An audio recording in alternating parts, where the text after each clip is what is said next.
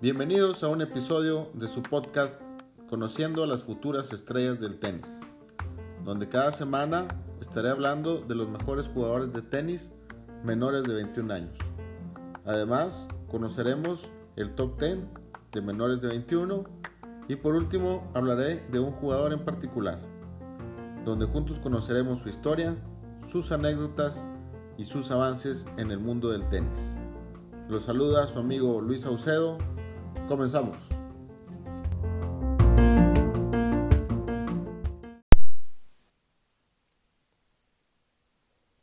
¿Qué tal? Los saluda su amigo Luis Saucedo. Bienvenidos a un episodio más de Conociendo a las futuras estrellas del tenis. Ya el episodio número 6. Muchas gracias a todos los que eh, escuchan este podcast. Les doy la más, la más cordial bienvenida. Espero que se encuentren muy bien de salud. Acá en México estamos ya en la fase 3 de contingencia del coronavirus. Es la fase de más contagio. Por lo que los invito a que se queden en casa y sigan todas las recomendaciones de las autoridades de salud. Ya pronto saldremos de esta. Y bueno, ya falta menos para regresar a nuestras actividades deportivas. Eh, este episodio es patrocinado por Didem Sports, la mejor marca de raquetas y artículos de tenis. Muchas gracias por la confianza a todo el equipo de Didem Sports México y a todo el team. Muchas felicidades. Gracias por el apoyo. Les mando un fuerte abrazo. También los invito a que nos sigan en la página de Facebook, conociendo a las futuras estrellas del tenis y en nuestra página de Instagram, Futuras Estrellas del Tenis. Ahí les voy compartiendo información de todos estos jugadores, futuras estrellas del tenis. Esta semana le toca el turno al mejor jugador menor de 21 años de Latinoamérica. ¿Sabe usted quién es? Bueno, vaya ahí pensando. Y antes de descubrir a nuestro jugador de la semana, vamos a nuestro top 10 de menores de 21, que esta semana se mantiene igual.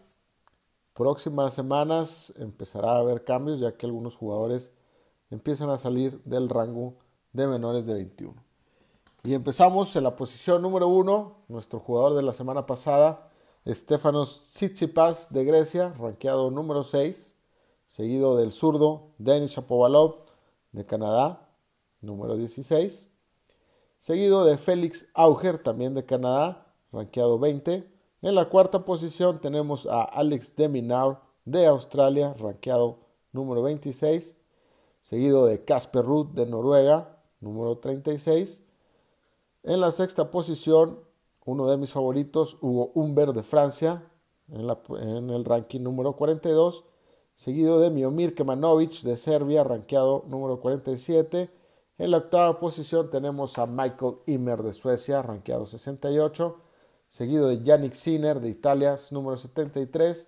Y en la última posición tenemos a la joven promesa Corentin Moutet de Francia en el ranking número 75. Bueno, ahí les va. Su nombre es Thiago Seibot Will. Nació un 10 de marzo del 2000 en la ciudad de Cándido Mariscal, en Brasil. Así es. Nuestro jugador de la semana es Thiago Seibot Will de Brasil, que es este, está todo el pueblo de Brasil tiene puestas sus esperanzas en este chico.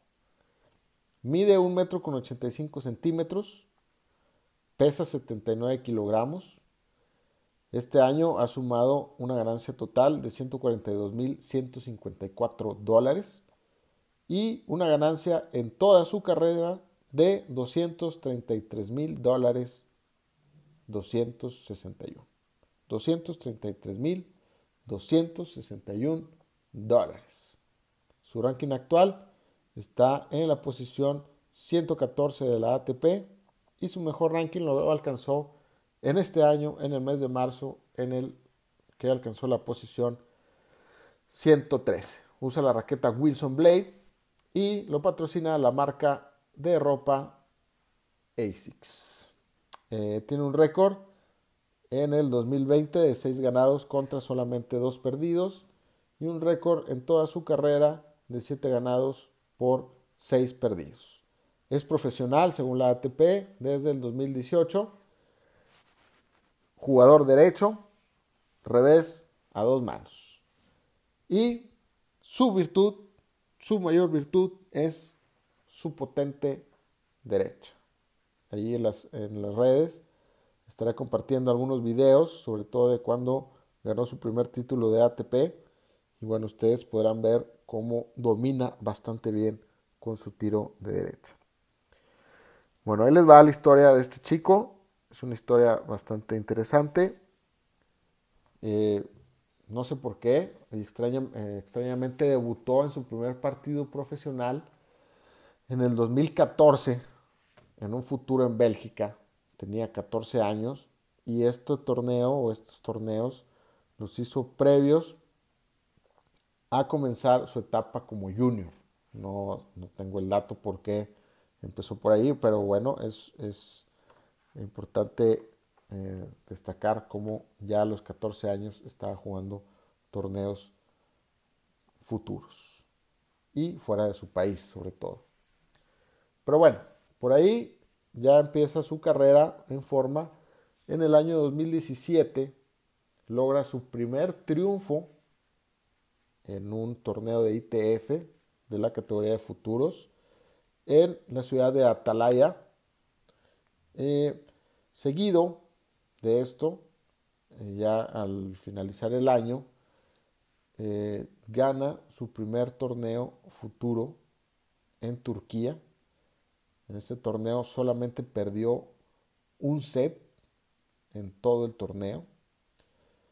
Dos semanas después, gana su primer partido en torneos de Challenger, en el Challenger de Río de Janeiro, derrotando en ese entonces al sembrado número, número 99 del ranking de la ATP, este chico chileno de 23 años, Nicolás Yarri, que me topé una nota eh, esta, esta, semana. Y este chico Yarri, el 20 de marzo, recibió una sanción por parte de la ITF de 11 meses fuera de las canchas. ¿Por qué? Bueno, dio positivo en una prueba de antidoping que le hicieron cuando jugó en noviembre, estaba jugando la Copa Davis eh, contra España, estaban jugando en Madrid, termina de jugar la Copa Davis, le hacen la prueba de antidoping y resulta positivo para las sustancias de ligandrol y estanosol. Estas dos sustancias son anabolizantes. ¿Qué dijo Jarry al respecto? Eh, bueno, él dijo que estas sustancias las obtuvo tomando un multivitamínico que le, que le recomendó su doctor. Y este multivitamínico fue elaborado en un laboratorio de Brasil. Y bueno, a este chico obviamente Jarry pues le aseguraron que no iba a tener ningún riesgo contra alguna prueba de dopaje. Desgraciadamente, eh, él, hace esta justificación. La ITF, por su parte, acepta eh, eh, la justificación de Yarry y dice la, ITF que los laboratorios de América, sobre todo de, la parte de América del Sur, siempre han representado un riesgo para todos los atletas, ya que combinan alguna, a veces sustancias que están prohibidas eh, para el tema del doping. Y la ITF, bueno, acepta que esta declaración de Jarry, pero como quiera, no se salva de 11 meses de suspensión, más eh, tiene, que tiene que regresar todas las ganancias que obtuvo durante ese periodo que suma un total de 254.215 dólares. Esta sanción procede del 16 de noviembre del 2019, perdón, del 16 de diciembre del 2019 hasta el 16 de noviembre del 2020, argumentando que cada jugador es responsable de todo lo que consume. Bueno, eso fue un paréntesis de este chico eh, chileno. Eh, volviendo con Thiago, o Will, como le llaman, en el 2018 empieza a jugar eh, su etapa como juvenil y le va bastante bien. Juega primero el Roland Garros, avanza hasta semifinal. Desgraciadamente tiene que retirarse por lesión. Esta lesión lo deja fuera cuatro semanas y lo deja al límite, con muy poquito tiempo, para poder jugar el US Open, que es el siguiente eh, Gran Slam. Entonces, con todo y que iba mermado, este joven eh, Thiago Seibut logra ganar el Gran Slam del US Open Juniors. Y me voy a permitir leer lo que publicaron los medios de su país. Y dice, un 9 de septiembre del 2018, este joven jugador de 18 años se dio a conocer en el US Open Juniors, donde hizo gala de un tenis brillante que lo condujo al título. Paciente en el fondo de la pista, con buena capacidad de contraataque y sin especiales agujeros en su tenis, venció en la final al italiano Lorenzo Musetti. ¿Qué tal? Eh, también en una entrevista para Will, eh, se siente muy emocionado por haber ganado este título y bueno, sabe que muchos jugadores importantes han ganado este título y él lo ve como un futuro muy prometedor. Gracias a estos resultados que obtuvo en, Roland Garros y en US Open como juvenil, eh, le dan chance o obtiene el wild card para jugar en un Challenger en Campinas. Y de esta forma, gracias a este wild card, que la verdad los aprovecha muy bien, ahorita les voy a decir por qué, logra sus primeros cuartos de final cayendo contra el argentino Facundo Bagnis en un partidazo. Para el 2019 empieza el año difícil, eh, ligando tres derrotas consecutivas.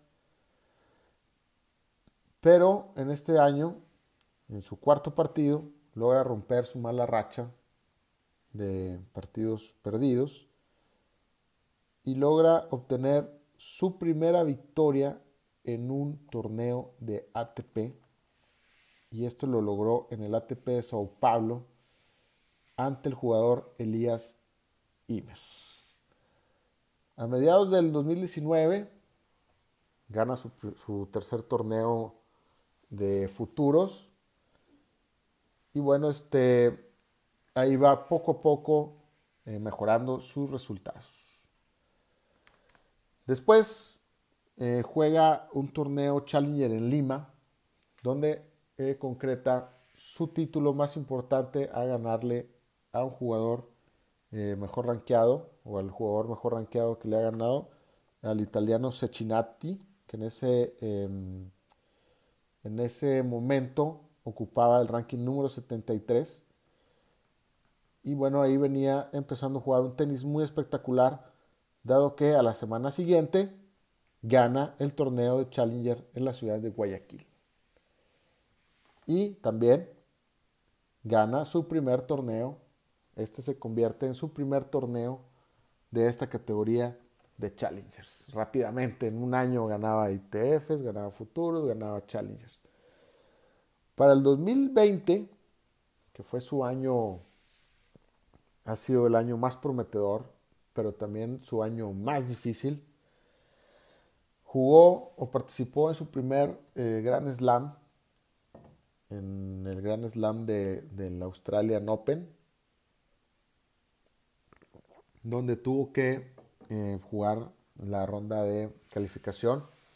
No le va bien, pierde rápidamente la primera ronda contra Gohowski.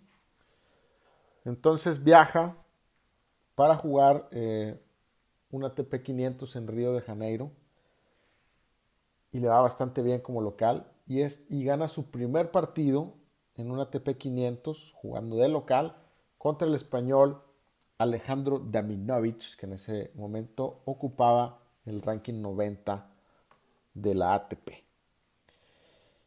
Y bueno, gana su primer partido en este tipo de torneos, ATP 500, y después cae en la segunda ronda ante el serbio Borna Charic. Pero bueno, la cosa no queda ahí. Ya venía jugando un muy buen tenis. Y a la siguiente semana recibe una invitación, un famoso wild card. Y se convierte en el sueño de todos los organizadores otorgar un wild card y que ese wild card avance. Y bueno, en esta ocasión no solamente avanzó, sino que se lleva el título del ATP 250 en Santiago de Chile. Y aparte fue un torneo muy importante porque se juega en tierra, en tierra batida.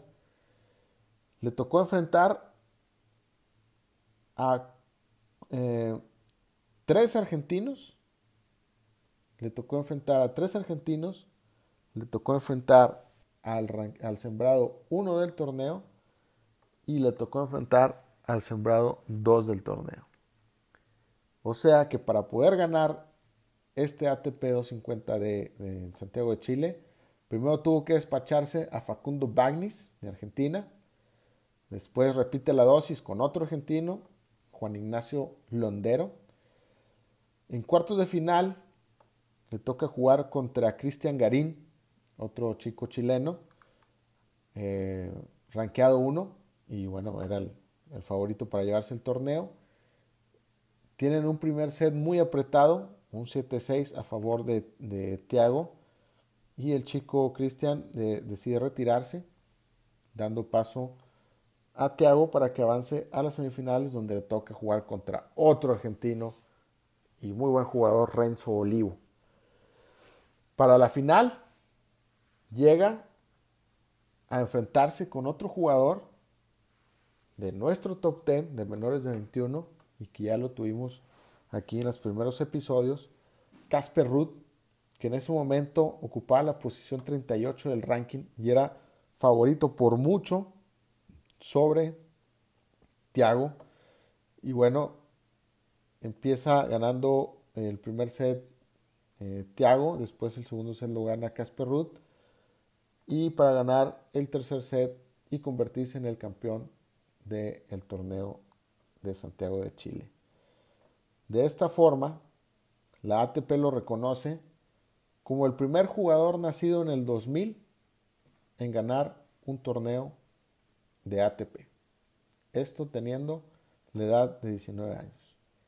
También entra la historia del tenis eh, brasileño, eh, donde eh, Will se convierte en el brasileño más joven en ganar un torneo de ATP superando a la, a la leyenda y a uno de mis jugadores favoritos cuando era niño, Gustavo el Guga Kurten, quien fue campeón nada más y nada menos de un Roland Garros en 1997 cuando tenía 20 años. Desafortunadamente por eh, el tema del coronavirus, bueno, eh, el joven Thiago Will no va a poder romper la marca de Guga Kurten jugando un Roland Garros con 20 años, que también la veo medio difícil. Eh, bueno, ahorita el Roland Garros, como todos ustedes saben, está suspendido, pero el próximo año tendrá la oportunidad de poder lograr la hazaña de su compatriota, este chico, el Guga Kurten, revés una mano impresionante. Y bueno, venía el año 2020 para nuestro joven brasileño, un eh, año eh, que se veía con mucha luz, con mucha esperanza, eh, con muy buen tenis. Y este, este chico, em, perdón, ya estábamos en el, en el 2020 cuando gana su primer ATP. Y bueno, definitivamente después de ganar el título, en Santiago de Chile, se veía un año, como les comenté hace un momento, muy bueno para este chico.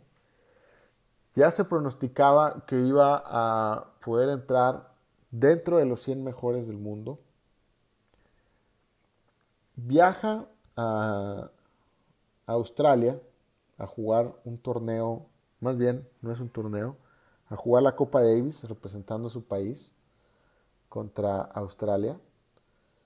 Y cuando venía de regreso, que fue también en este mes de marzo, eh, bueno, no tuvo oportunidad, él comenta que no tuvo oportunidad de festejar su título de, de ATP 250, su primer título, porque rápidamente tiene que viajar a Australia a jugar la Copa Davis. Y de regreso llega directamente a su casa, a su, lugar de origen, y llega a aislarse por síntomas de coronavirus. Y ahí es donde vienen y empiezan las malas noticias para este chico. Un 25 de marzo del 2020, esta joven estrella, a través de sus redes sociales, anuncia que está infectado por el COVID-19. A través de su cuenta de Instagram, anuncia, y me voy a permitir citarlo, y dice, hola a todos, quería hacerles saber que contraje el virus COVID-19, pero me aislé la semana pasada, me estoy cuidando por mí mismo y estoy siguiendo las indicaciones de los doctores. De esta forma, desgraciadamente, y no es para presumirlo, pues se convierte en el primer tenista del ATP que tiene la enfermedad del COVID-19. Malas noticias para este chico. Y bueno, este, no para ahí. Este chico ahorita se encuentra en su casa aislado. este anuncio lo dio el 25 de marzo pero el 29 de marzo sale una nota en el medio El Globo Sport, donde nos dice que eh, Tiago está siendo investigado por las autoridades de Brasil por no haber acatado las normas de aislamiento y haber andado en la calle. Actualmente lo están investigando. En caso de que eh, resulte culpable, según el Código Penal de aquel país, puede hacerse acreedor desde un mes hasta un año de prisión y una multa de 30 mil dólares. Y esto fue porque se filtraron algunos audios que eh, Tiago eh, dice que fueron falsificados donde dice que eh, estuvo en la calle, que fue una farmacia, que estuvo abrazando gente cuando estuvo ahí en la farmacia, que estuvo abrazando gente en la calle, cuando ya sabía que estaba infectado por el COVID. A esto, eh, Tiago hace un comunicado donde niega absolutamente todo, Voy a leer una parte de este, de este comunicado y se lo, voy a compartir en las redes para que ustedes lo lean. Y dice, yo, Tiago Seibot Will, leí esta nota para aclarar algunos hechos que se han convertido en blanco de mentiras, lo que ha generado una proporción mucho mayor de personas desempleadas que ni siquiera tenían conocimiento de la realidad y que publicaron numerosos audios de WhatsApp y redes sociales. Al estar en mi ciudad natal no tuve contacto con nadie más, solo tenía que ir a la oficina de registro donde se tomaron todas las precauciones necesarias. Esta oficina de registro se refiere a donde le hicieron las pruebas, eh, donde se tomaron todas las precauciones necesarias, como usar gel de alcohol y ningún contacto físico con nadie. El entrenamiento físico y una carrera diaria de 15 minutos en la calle no están prohibidos cuando se toman cuando se toma el cuidado necesario, aclara el jugador. Y dice, Todavía el tren de la Junta, se refiere a la Junta de Médicos, se realizó siempre en forma aislada y no hay contacto con ninguna persona. Eh, las falacias contadas trajeron molestia y humillación para mi familia por todas las mentiras inventadas y nunca se podrán deshacer. Eh, también comenta al final, vengo a aclarar a quienes divulgaron mentiras y falsificaciones de audios, serán responsables de sus actitudes ante la justicia. Se refiere también que va a tomar medidas legales ante esta gente que él comenta en este escrito que falsificaron audios donde él eh, se escucha aparentemente eh, que anduvo fuera del aislamiento. Actualmente y al día de hoy todavía se está investigando por parte de las autoridades de salud de aquel país. Espero que no se tenga ninguna consecuencia para este gran jugador que de por sí ya la está pasando bastante mal al tener esta enfermedad. Y bueno, que estas acusaciones se queden, como lo comenta él en el escrito, en acusaciones falsas de personas por ahí malintencionadas. Eh, le deseamos una muy pronta recuperación a Thiago Seybold Will, futura promesa del tenis. Síganlo en sus redes sociales y bueno, aquí concluimos el episodio. Espero que les haya gustado. Y nos vemos el próximo lunes para conocer a una futura estrella del tenis. Cuídense mucho y hagan deporte.